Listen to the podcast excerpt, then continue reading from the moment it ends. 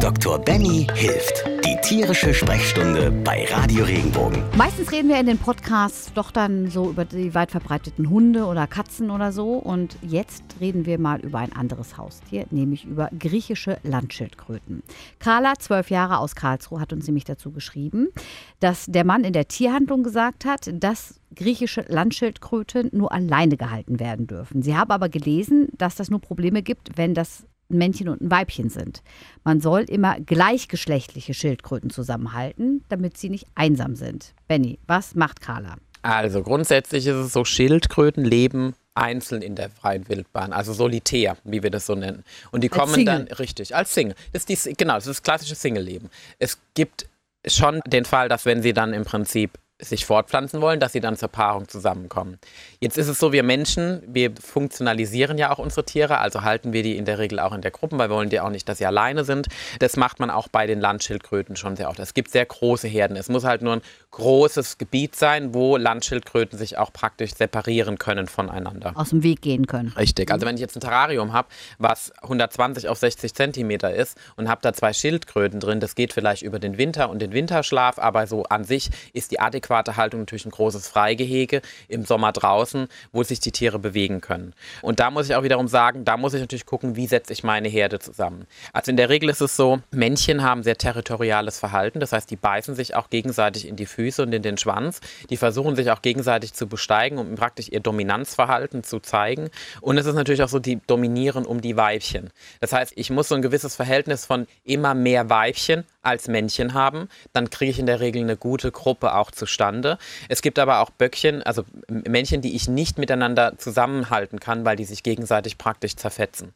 Und man wundert sich, auch Schildkröten haben so einen Schnabel, wo man immer denkt, mein Gott, die können ja kaum beißen. Also wenn man mal eine So Salatblattmummeln sehe ich. Richtig, so, das denkt man, dass sie das so durch die, aber es ist überhaupt nicht so. Die haben richtig scharfe Kanten. Und zwar ist es so, dass praktisch, die haben vorne den Schnabel, der spitz zuläuft und seitlich ist es so, dass es sind wie so Hornplatten, die sich gegeneinander abschleifen und dadurch immer spitz, also wie, wie so ein Messer bleiben. Das ist jetzt nicht so, dass sie uns sofort in den Finger schneiden würden, aber wenn die genügend Druck ausüben, kann das auch schon mal richtig wehtun. Und ich hatte auch schon eine Schildkröte am Finger hängen, das hat hinterher ganz schön geblutet. Also das muss man auch echt sagen. Da muss man vorsichtig sein. Und wenn die das dann halt gegenseitig immer mit dem Männchen tun oder mit den, um, um Reviergerange im Prinzip auszutragen, ist es so, dass ganz oft dadurch auch Verletzungen zustande kommen, die auch sich bös entzünden können. Also darauf muss man achten und äh, man muss einfach schauen, dass wenn das nicht funktioniert, dass man zur Not die Landschildkröten dann halt wieder voneinander trennt und in optimale Haltung bringt. Also wäre dein Tipp, alleine halten. Mein Tipp direkt ist jetzt nicht die absolute Einzelhaltung per se, sondern man kann es probieren. Es gibt ja auch die Möglichkeit, in der Regel bei den Züchtern auch ältere Individuen mal mitzunehmen. Die werden ja teilweise 120 Jahre und älter. Die brauchen ganz lange, bis sie gewachsen und ausgewachsen sind, die Landschildkröten. Ich würde es ausprobieren und würde aber dann eher dazu tendieren, ein Männchen mit mehreren Weibchen zu halten, als zwei Männchen miteinander, die sich potenziell gegenseitig angreifen würden. Jetzt hat Carla noch eine Zusatzfrage. Ob sie Angst haben muss, dass ihr die Landschildkröten im Garten in den Teich fallen. Das ist eine sehr berechtigte Frage und ja, muss sie. Schildkröten sind ein bisschen olver, wie man in Mannheim so schön sagt. Die sind halt, die haben ihre vier Beinchen, in der Mitte den Panzer und die sind sehr grazil, also auch im Sinne von, wo sie sich überall hinbewegen können. Also ich habe mich manchmal selbst gewundert, ich habe selbst mal zwei Landschildkröten gehabt, wo die überall drin gesteckt haben, im Terrarium und draußen im Freigehege, das glaubt man überhaupt Die sind nicht. auch schnell, Ja, ne? die, und also, die, gerade wenn es Fressen gibt, können die sehr schnell werden. Ähm, oder wenn sie auch attackieren. Also ich habe ja früher Schildkröten gehabt, als auch Meerschweinchen und Hasen. Und ich hatte früher die Leidenschaft, immer alle zusammen laufen zu lassen, weil die auch miteinander groß geworden sind. Die Hasen und die, die haben sich gegenseitig nichts gemacht. Aber die Schildkröte ist immer dem Meerschweinchen hinterhergerannt und hat versucht, dem Meerschweinchen nachzueifern, weil sie auch immer alle gemeinsam Salat gefressen haben. Ich weiß, jeder andere Tierarzt schlägt die Hände über den Kopf zusammen, aber ich habe es geliebt. Und die waren ja auch alle getrennt. Aber es Ja, ja. war trotzdem, es war eine schöne Gruppe. Was ich dazu sagen muss, was man da feststellt, ist, die laufen auch manchmal gegen Sachen. Also ihre räumliche Wahrnehmung, ihr, ihr Sichtfeld ist anders wie das jetzt wie bei einem Meerschweinchen, bei einem Hund oder bei einer Katze. die wuseln halt mehr rum, Richtig, ne? die wuseln. Und wenn jetzt in der Regel macht ja dann so ein Teich so eine leichte Absackung, die verlieren das Gleichgewicht, purzeln sich zwei, dreimal über und liegen dann im Teich und kommen nicht mehr raus und ertrinken. Bevor sowas passiert, würde ich raten, das immer definitiv abzäunen zu lassen. Jetzt zum Beispiel, wenn es darum geht, vielleicht den Tieren auch die Möglichkeit zum Trinken zu geben, sollte es auch wichtig sein, es muss fließendes Gewässer sein. Wenn das jetzt ein Teich ist, der steht, gibt es wieder die Möglichkeit, dass sich Keime reinsetzen. Dann würde ich vielleicht einen kleinen Bach installieren oder sowas, der sehr flach ist, wo sie sogar drüber kraxeln können. Das liegt lieben die meisten, aber nicht so, dass sie praktisch in einen Wasserstand fallen können, der höher ist als sie selbst. Dann kommen die da nicht mehr raus. Genau. Die werden 120, was mache ich denn da mit denen? Es gibt, oh, die werden teilweise noch älter. Also 120, glaube ich, das älteste, was ich gesehen habe. Zwischen 80 bis 120 werden die teilweise alt. Also das ist, die meisten werden aber niemals so alt aus dem Grund, weil sie falsch gehalten werden.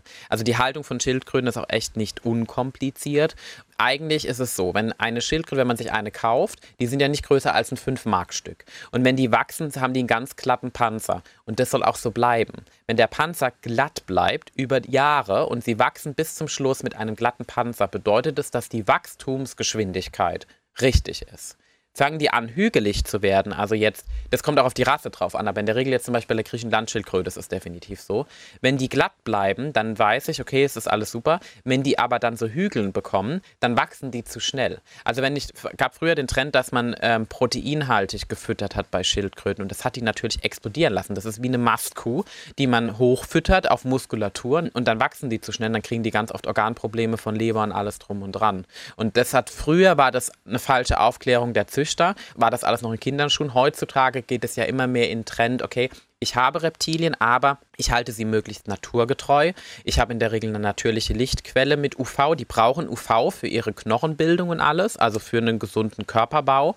Und natürlich, wenn ich die im Terrarium halte, habe ich bestimmte Lampen, die UVB und UVA ausstrahlen. Und natürlich auch Futterzusätze. In der Regel muss ich Mineralpulver, Kalzium und sowas hinzugeben. Und diese ganzen Sachen, also Reptilienhaltung ist eine sehr komplizierte Geschichte, die muss ich sehr individuell abstimmen.